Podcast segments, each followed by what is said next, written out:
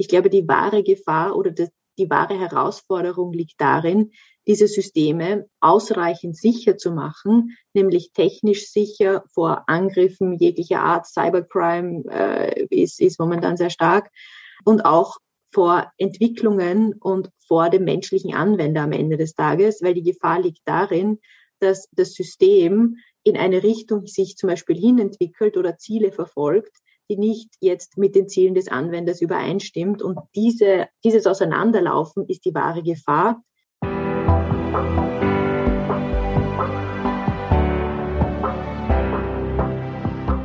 Willkommen bei Breakfast Briefings, dem Management-Podcast von Business Circle. Erleben Sie Persönlichkeiten, die Sie inspirieren, bereichern und Ihr Fachwissen mit Ihnen teilen, weil Wissen verbindet.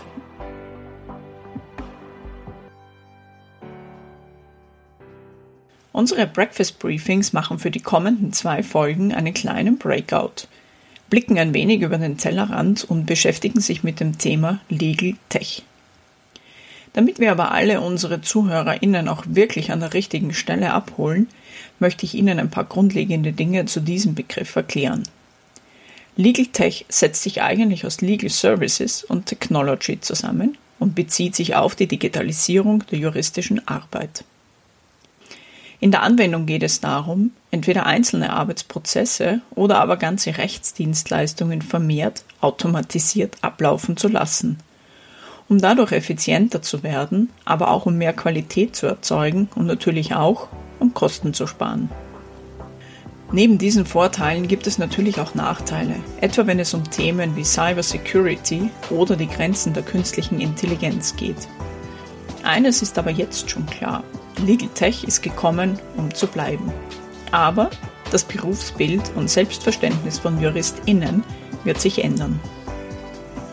In unserer ersten der beiden Breakout-Folgen haben wir uns mit der Juristin Dr. Jeanette Corsala unterhalten.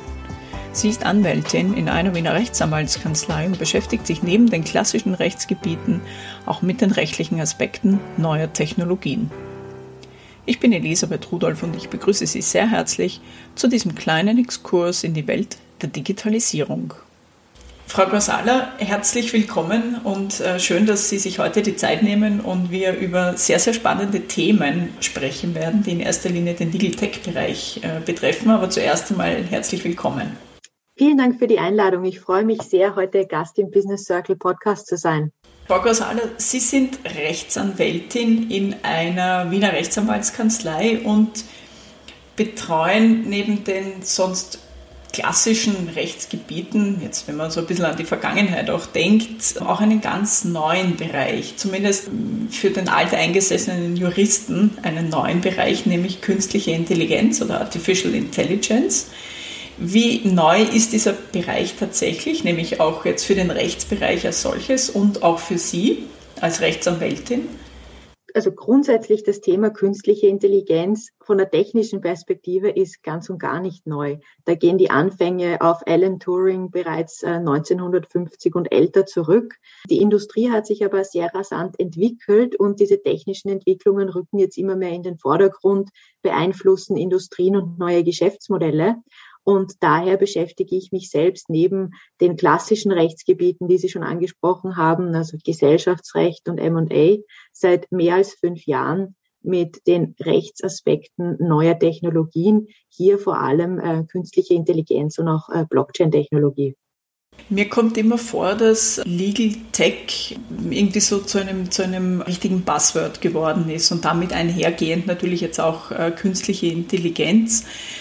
Natürlich äh, wahrscheinlich auch äh, bedingt durch die vergangenen zwei Jahre, wo es einfach extreme Beschleunigung natürlich stattgefunden hat.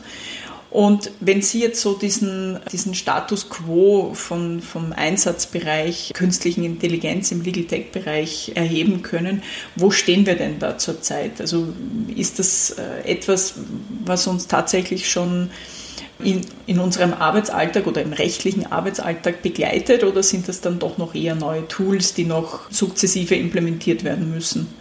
Also grundsätzlich, wenn wir jetzt quasi mal das Thema künstliche Intelligenz ausklammern, ähm, technische Mittel, technische Tools verwenden wir schon seit langem. Also Recherchedatenbanken, das RIS, ähm, Systeme für Honorarnotenabrechnungen, Aufzeichnungen, das WebRV. Also das ist eigentlich unser ständiger Begleiter im Arbeitsalltag.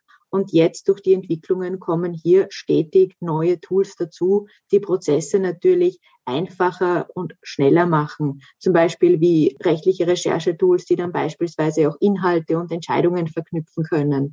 Oder beispielsweise automatisiertes Dokumentenmanagement, wo man relativ rasch einen guten Erstentwurf generieren kann mit Dateneingabe oder Tools, die relativ gut rastern können, wie zum Beispiel bei Due Diligence, wenn man viele Dokumente hat, dass die einfach in Kategorien zugeordnet werden. Aber wir sind noch weit entfernt von der perfekten digitalen Tech-Kanzlei. Alles automatisch geschieht und der Anwalt nur mehr Bystander oder Entscheidungen absegnet. Also da haben wir noch einen weiten Weg hin auch zurückdenkend an die äh, Legal Tech Konferenz letztes Jahr. Eine, eine Kollegin hat das damals so schön plakativ gebracht. Rechtliche Verträge gestalten ist, ist, ist eine Kunst und interpretieren die Legal Tech Tools noch nicht können. Also alles, was standardisiert ist, das funktioniert relativ gut. Wenn dann kein einheitlicher Standard vorherrscht, dann scheitert es beim Legal Tech Tool schon daran, die Vertragsdauer zu erkennen, wenn das jetzt nicht explizit normiert ist. Also Gott sei Dank würde ich jetzt sagen, dass die Interpretation dann doch noch dem, dem Menschen überlassen ist, weil da, glaube ich, könnten manchmal dann nicht so schöne Dinge rauskommen. Das ist richtig. Also die Technologie hat natürlich viel Potenzial und Sachen zu erleichtern, abzunehmen, vorzubereiten. Das ist die eine Seite dieser Entwicklung. Die andere Seite der Entwicklung ist natürlich das Risiko, das damit verbunden ist. Und man sollte insbesondere, wenn man mit Legal Tech und künstlicher Intelligenz arbeitet, immer auch die Schwächen und Limitationen solcher Systeme nämlich im Auge behalten und auch mitverfolgen und mitmonitoren, weil es geht auch immer darum, dass die Verantwortlichkeit liegt ja beim Menschen und quasi, dass die Entscheidung noch immer eben von Menschen getroffen wird und hier auch einem blinden Technikvertrauen vorzubeugen und einfach alles auf das System abzuschieben. Ja, das ist eine große Gefahr, weil man denkt sich dann immer oder verlässt sich auf das System, aber die Systeme sind noch lange nicht in dem Stadium, wo sie so perfekt sind, dass man da so viel Vertrauen in das System geben sollte. Wenn man sich mit künstlicher Intelligenz auseinandersetzt, dann, oder zumindest ist mir das jetzt auch so bei der Vorbereitung für unser Interview aufgefallen, es ist eigentlich extrem schwer, eine Abgrenzung zwischen künstlicher Intelligenz und normalen Softwarelösungen zu finden. Gibt es da irgendeine Definition für künstliche Intelligenz, an der man sich anhalten oder orientieren kann? So wie Sie gesagt haben, künstliche Intelligenz wurde ja oder wird auch als Marketing-Schlagwort verwendet und dahinter steht dann ähm, eine ganz normale Datenbanklösung. Das wird sich jetzt in Zukunft ändern. Bislang hatten wir keine Definition für künstliche Intelligenz per se. Nur letztes Jahr hat sich die EU-Kommission dem Thema künstliche Intelligenz angenommen und nun den ersten Entwurf eines rechtlichen Rahmenwerks für KI-Systeme publiziert. Und dort ist jetzt das erste Mal auch eine Legaldefinition für ein KI-System enthalten. Grundsätzlich, was sollen KI-Systeme in der Zukunft sein? Systeme, die für menschlichen oder maschinellen Output eine Funktion performen, also sie analysieren, sie entstellen Entscheidungsvorschläge und so weiter und kommen dazu zu einem Ergebnis. Und diese künstlichen Intelligenzsysteme, die Definition basiert auf einem technischen Ansatz. Das heißt, die EU-Kommission hat ähm, eine Reihe von Techniken festgelegt, die als künstliche Intelligenztechnik angesehen werden soll. Darunter sind klassische technische Themen, die natürlich dem künstlichen Intelligenzbereich zugeordnet werden, sowas wie das maschinelle Lernen oder quasi Deep Learning, Reinforcement Learning. Aber der technische Begriff ist relativ weit unter anderem fallen zum Beispiel auch bestimmte statistische Methoden rein oder Expertensysteme. Das heißt, aufgrund dieser technischen Definition wird man dann in der Praxis noch sehen, wie konkret das abgegrenzt werden kann. Der Einsatz von künstlicher Intelligenz ist ja auch nicht ganz unumstritten, weil natürlich gibt es einen sehr sinnvollen Einsatz, in, so wie Sie auch schon äh, genannt haben, ein paar Anwendungsbereiche, die ja schon längere Zeit eigentlich Einzug gehalten haben in, in den Rechtsbereich oder nicht nur in den Rechtsbereich. Aber es ist in erster Linie auch dieser verantwortungsvolle Umgang, der immer wieder in ja, zur Diskussion gestellt wird. Wovor muss man sich jetzt da konkret fürchten? Fürchten. Also ich glaube, das ist weniger aus der Emotion der Furcht, sondern mehr aus der Emotion der einfach der Bewusstheit. Weil ich glaube, ähm, diese Science-Fiction-artigen Roboter-Szenarien ähm, in Richtung Weltuntergang, das ist nicht die Gefahr oder meines Erachtens nicht die Gefahr, wenn man von künstlichen Intelligenzsystemen spricht oder mit diesen Systemen arbeitet. Ich glaube, die wahre Gefahr oder die, die wahre Herausforderung liegt darin, diese Systeme ausreichend sicher zu machen, nämlich technisch sicher vor Angriffen jeglicher Art. Cybercrime äh, ist, ist momentan sehr stark und auch vor Entwicklungen und vor dem menschlichen Anwender am Ende des Tages, weil die Gefahr liegt darin, dass das System in eine Richtung sich zum Beispiel hinentwickelt oder Ziele verfolgt, die nicht jetzt mit den Zielen des Anwenders übereinstimmt. Und diese, dieses Auseinanderlaufen ist die wahre Gefahr. Zusätzlich eben mit blindem Technologievertrauen, weil künstliche Intelligenzsysteme ja so mächtig wären und, und der Vorschlag wird schon passen. Also das ist die wahre Gefahr, die man eigentlich hier beachten sollte. Und da geht es, glaube ich, auch sehr viel darum, auch in der Bevölkerung oder bei den Entscheidungsträgern oder bei den Herstellern von Systemen einfach die entsprechende Ausbildung, die entsprechende Awareness zu schaffen für solche Systeme, wie sie arbeiten und wo die Stellschrauben sind. Sie haben vorher diesen, diesen EU-Entwurf angesprochen zur, zur gesetzlichen Regelung aller künstlichen Intelligenz-Anwendungsbereiche. Das ist der sogenannte Artificial Intelligence Act. Das ist ja eigentlich ein risikobasierter Ansatz, bei dem diese, diese Einstufung der KI in, in vier Kategorien erfolgt. Wer macht diese Einteilung? Wie kann ich jetzt eine KI einem dieser, dieser Kategorien zuordnen? Ähm, wenn man sich den Kommissionsentwurf anschaut, wie Sie schon richtig sagen, das ist ein risikobasierter Ansatz. Und ich glaube, wichtig ist, äh, die Systematik beziehungsweise den Hintergrund dieses AI Acts ein bisschen zu verstehen. Reguliert werden soll jetzt nicht die Technologie an sich, sondern nur bestimmte Anwendungsfelder. Und hier wurde unterschieden in unannehmbares Risiko. Solche KI-Systeme sollen per se verboten sein in Hochrisiko-KI-Systeme. Hier, wie Sie richtig sagen, gibt es bestimmte Anwendungsfelder und bestimmte Industrien, die definiert wurden. Die sollen einer umfassenden Compliance unterworfen sein. Dann gibt es Anwendungen, die nur oder die nur als mittelriskant eingestuft, eingestuft werden. Hier gibt es Transparenz- und Kennzeichnungspflichten. Und die letzte Kategorie von KI, mit der kein oder wenig Risiko verbunden ist, die soll man auch so einfach einsetzen dürfen. Jetzt zur Frage, ähm, wie man diese Anwendungsfelder oder diese Hochrisikoklassen definiert hat. Also dem KI-Akt gehen umfangreiche Vorarbeiten der EU-Kommission jahrelang bereits schon zurück und man hat sich angeschaut, wo wird schon KI eingesetzt und wie stark oder was ist, welche Gefahren sind damit verbunden, nämlich für die Grund- und Freiheitsrechte, für einen Bürger, für einen der von einem Output so eines Systems betroffen ist und hat dann diese Kategorien festgelegt. Und die Kategorien sind zum Beispiel bei Medizinprodukten, beim Bonitätsscoring bei Banken, im Versicherungsbereich, im Bereich Personalmanagement und Bildung, kritische Infrastruktur, im Bereich Zoll- und Migrationskontrolle, aber auch im Justizbereich. Und um einfach nur einige davon zu nennen. Und wenn man sich diese Bereiche so ansieht, dann macht es mein, aus meiner Sicht durchaus Sinn, weil das sind hochsensible Bereiche, die zum Teil eine Vielzahl an Menschen berühren.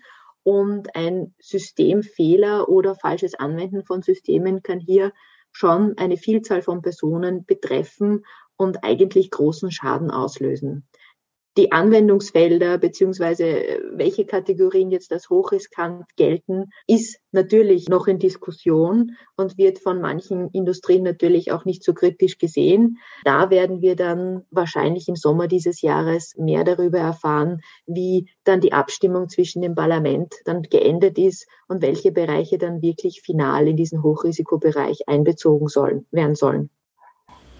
Also das Gesetz ist noch ein Entwurf und ist noch nicht in Kraft getreten, wenn ich es richtig verstanden habe. Ab wann wird man dann damit rechnen dürfen, dass es wirklich einheitlich, EU-weit einheitlich geregelt ist? Wie Sie richtig sagen, laufen momentan die Deliberationen. Man rechnet damit jetzt vorsichtig, dass der finale Text ähm, heuer im Sommer verfügbar sein wird und dass der KI-Akt dann ungefähr zwei Jahre nach der Veröffentlichung, also wahrscheinlich ähm, 2024, vielleicht frühest 2025 in Kraft tritt.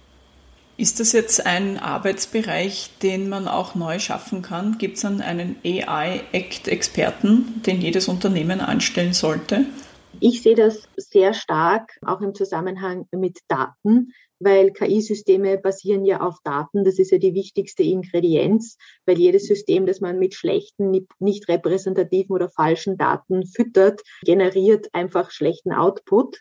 Und auch hier ähm, wird man das im Zusammenspiel wahrscheinlich mit der DSGVO oder der Compliance-Abteilung im Unternehmen oder der Legal-Abteilung zum Beispiel sehen müssen. Ich glaube, dass es für ein Unternehmen sehr wichtig ist, sich mit dem KI-Akt auseinanderzusetzen, um einfach jetzt frühzeitig schon die Weichen zu stellen, betrifft das das Unternehmen oder betrifft es das Unternehmen nicht, um da einmal safe zu sein weil wir haben es bei der DSGVO gesehen, dass das doch einiges an Vorbereitungsarbeit und Aufwand ist und man das dann nicht im kurzen Schuss vor Inkrafttreten der Regulierung dann übereilen möchte. Wichtig für die Organisationen wird es, glaube ich, jedenfalls sein, hier im Haus Kenntnis aufzubauen. Entweder hat man die schon oder man baut einen Mitarbeiter auf oder man arbeitet mit externen Experten zusammen. Also ich glaube, da gibt es mehrere Möglichkeiten. Aber dass in Unternehmen, die tech-affin sind oder starke Berührungspunkte zur Technik haben, die Kompetenz in diesem Bereich sehr wichtig sein wird, das glaube ich auf jeden Fall. Ich meine, der Punkt ist halt immer, die Datenschutzgrundverordnung betrifft die personenbezogenen Daten. Das heißt, die darf ich nur entsprechend der DSGVO mit der entsprechenden Einwilligung und Governance dahinter verarbeiten. KI-Systeme brauchen zum Teil aber nicht unbedingt personenbezogene Daten, sondern da können beispielsweise auch andere Daten ohne Personenbezug, Geodaten, terrestrische Daten, also wo es dann keine Bezugspunkte zu Personen gibt, verwendet werden. Da diese rechtmäßig zu verwenden, wird dann wieder davon abhängen, welche Datenquelle ich da in mein System einspeise die, das Zusammenspiel zwischen der Datenschutzgrundverordnung, Big Data Themen und KI, das wird durch einen Link, nämlich für die Trainings-, Validations- und Testdaten, ähm, glaube ich, in der Praxis sehr relevant werden, weil der KI-Akt schreibt vor, dass ich für eben das Trainieren und Validieren meines Systems nur repräsentative, relevante und korrekte Daten natürlich mit entsprechender Governance verwenden darf. Und das, glaube ich, wird in der Praxis ähm, ein großer Punkt werden, denn ähm, für manche Bereiche gibt es sehr, sehr viel Daten, für manche Bereiche aber sehr, sehr wenige. Und hier das Zusammenspiel und das unter Anführungsstrichen richtige Maß an Korrektheit, Relevantheit ähm, dieser Daten zu finden, glaube ich, wird in der Praxis eine Herausforderung werden. Wie kann man dieser Herausforderung am besten begegnen? Also wie rüstet man sich da am besten? Also was momentan im Raum steht und was ich glaube auch für die Industrien ähm, eine große Hilfe ist, dass man hier beispielsweise Leitlinien oder Guidelines dann auch herausgibt, weil der KI-Akt ist ja das große Rahmenwerk, das die initiale Weichenstellung ist. Und um den KI-Akt dann umzusetzen, dafür wird es wahrscheinlich noch einige Ausführungsverordnungen und delegierte Akte geben. Und hier ist natürlich sehr wünschenswert, wenn man hier mit Leitlinien insbesondere zu diesem Punkt die Industrie unterstützt. Ansonsten gibt es zwar eine klare Bestimmung, dass die Daten relevant, korrekt und repräsentativ sein müssen, aber äh, auch das wird für die Industrie dann sehr schwierig äh, zu handhaben sein, dass hier qualitative, quantitative Metriken vielleicht als, als Leitkonstrukt gegeben werden. Also darauf hoffen wir.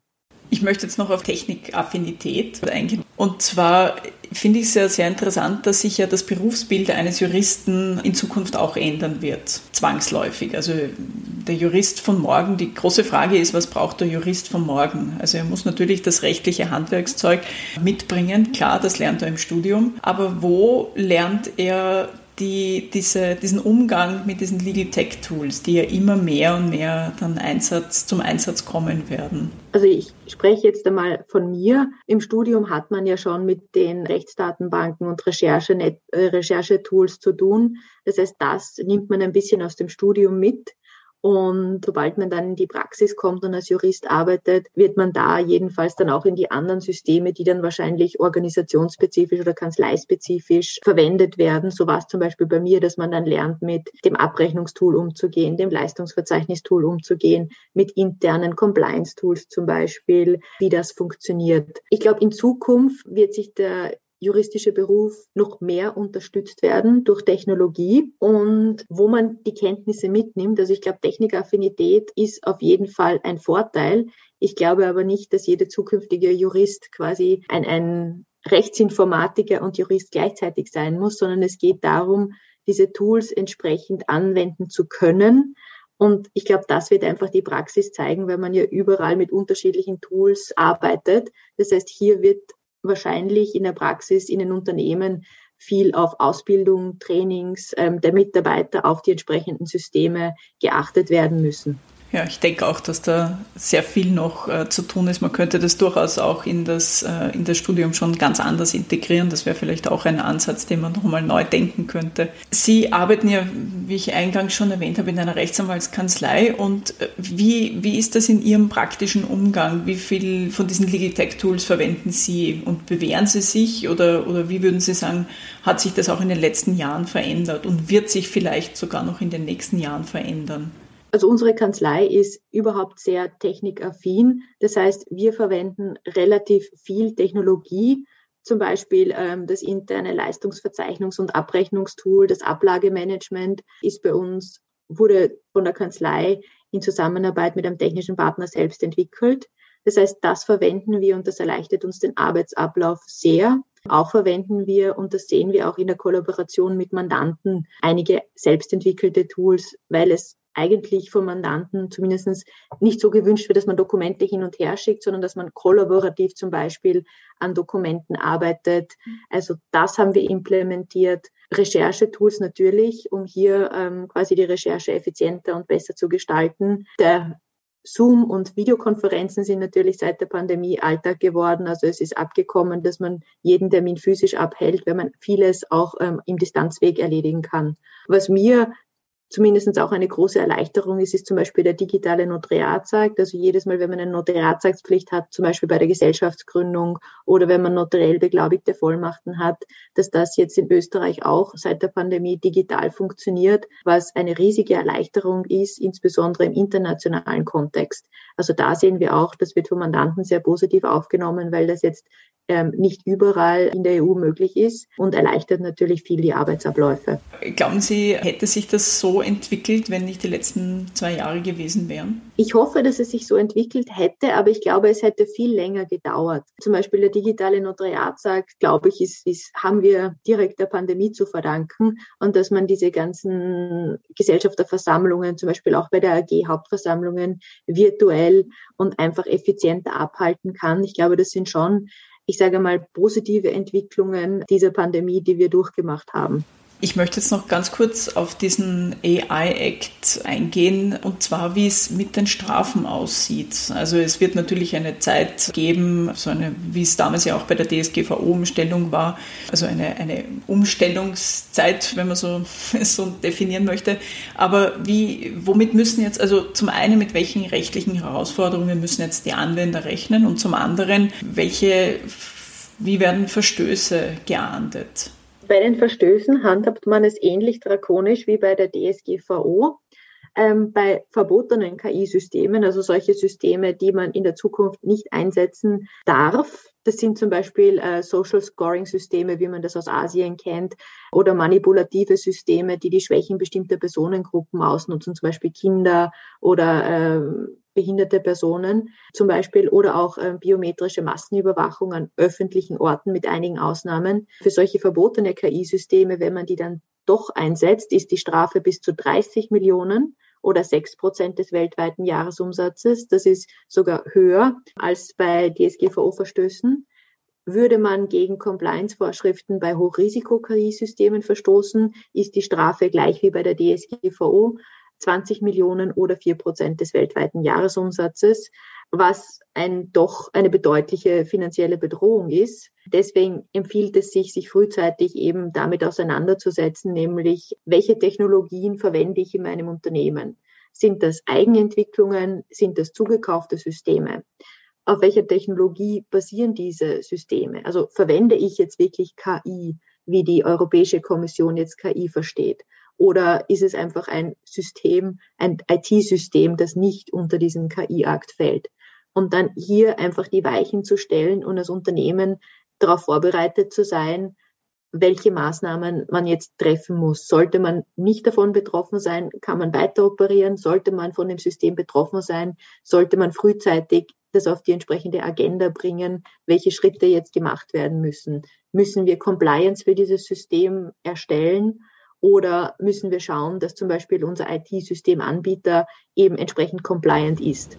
Wenn wir uns jetzt in fünf Jahren angenommen äh, wieder zu einem Interview treffen und wir unterhalten uns über Legal Tech Tools, was wäre so Ihr, Ihr, Ihr Wunsch, äh, worüber wir uns dann unterhalten?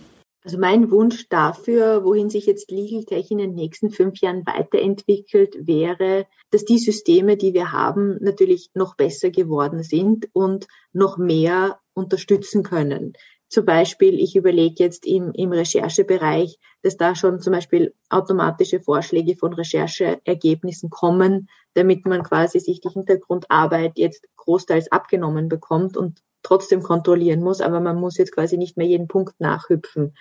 Dass Prozessabläufe automatischer und effizienter gestaltet werden und auch die Genauigkeit dieser Systeme nicht. Also ich glaube, die Systeme haben viel Potenzial, aber brauchen auch noch vieles an Entwicklung an der Genauigkeit und dass zumindestens der Output der Systeme treffsicherer wird und genauer wird. Weil momentan ist das noch ein, ein großer Punkt, an dem gearbeitet werden muss.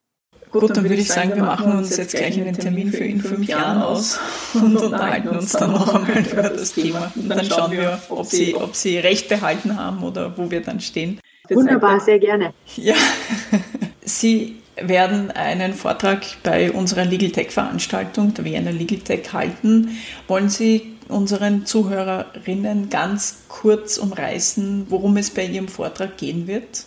Ja, sehr gerne.